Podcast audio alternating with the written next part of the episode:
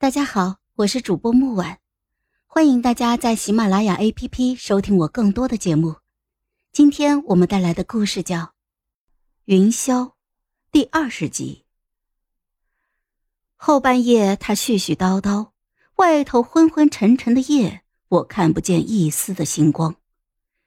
他说，当年夷陵孟氏有一支孟家军，不立皇权，悍勇无双。当今天子忌惮孟氏兵权，荒唐到利用敌国军队屠了夷陵满城。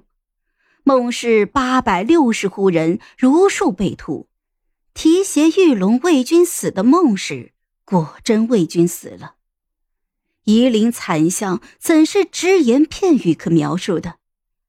只知御驾亲征收复的夷陵改为了青州，这青州地砖里渗着连绵三月大雨都洗不掉的血色。青州常年阴云密布，偶有雷声阵阵，似鬼哭狼嚎般的悲凄；风声烈烈，如婴孩啼哭般的凄凉。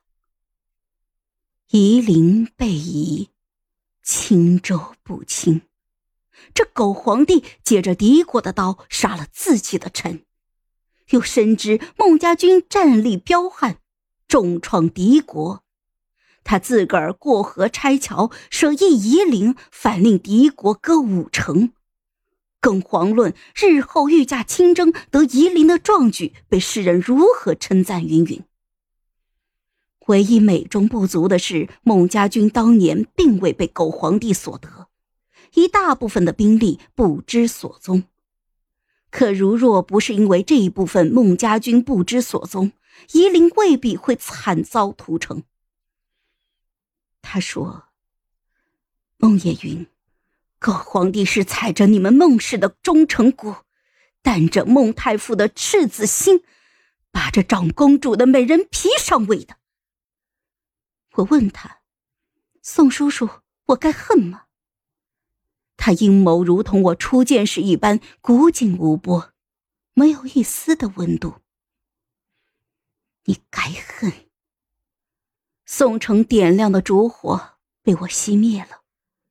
深秋早寒，露浓霜重，天边一两红日无甚温度，我彻夜未眠，只是燃起烛火又熄灭，凤眸被反复的光暗。照得明灭。一双无形的大手推着我前进，我不曾去探知前人事情恶衰，可总有人一股脑的将其在我的眼底倾泻，要我咽下去。我非饕餮，只消一口就会如同吞象蛇般丈夫而死。我骗了宋城，其实。我是去过青州的，那是成圣十二年，爹爹说要带我去见故人，他说的故人竟是山崎寺里的那个方丈，啊，不，应该称其为安王殿下。不过他同方丈唯一的不同是，他有头发。我当初年少，疑惑的就问：怎么有两个老和尚？一个有毛，一个没毛。爹爹说我无礼，然后安王殿下就摘下了头上的假鬓。我至今还记得他皮笑肉不笑的表情。其实他也不老，但是我无礼，我就要说他老。他又戴上了假鬓。施主挺合我眼缘，要不要当我儿的世子妃？我扯下了他的假鬓，顺便拔下了他一小撮胡子。爹爹没有骂我无礼了，大抵他也觉得这个老和尚有些过分。堂堂安王混不上地位也就罢了，现在还要搞什么拉郎配？我冲他吹胡子瞪眼。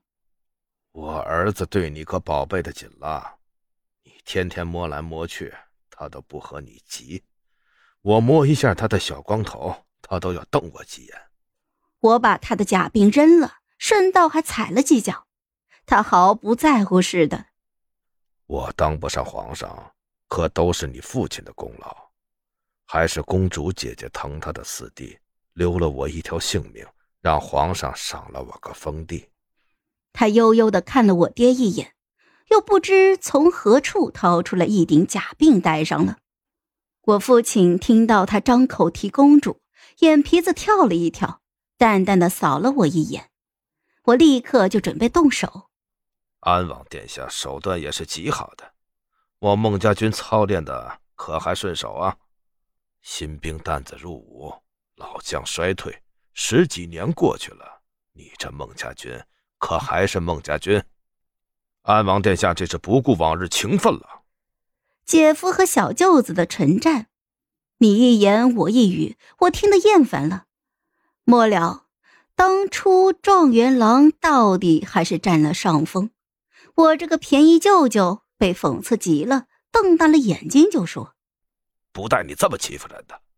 我跑回皇城开寺庙的香火钱都养兵去了。”你怎么说拿走就拿走？我死了也要告诉我的公主姐姐，你不要脸！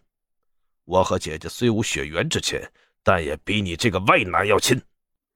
爹爹成功的被“外男”两个字刺激到了，他一把就拎过我，冷笑道：“哼，外男和你公主姐姐的娃都会扯你头发了。”他咕噜咕噜的转了转眼睛，想到了什么，展颜就笑了起来。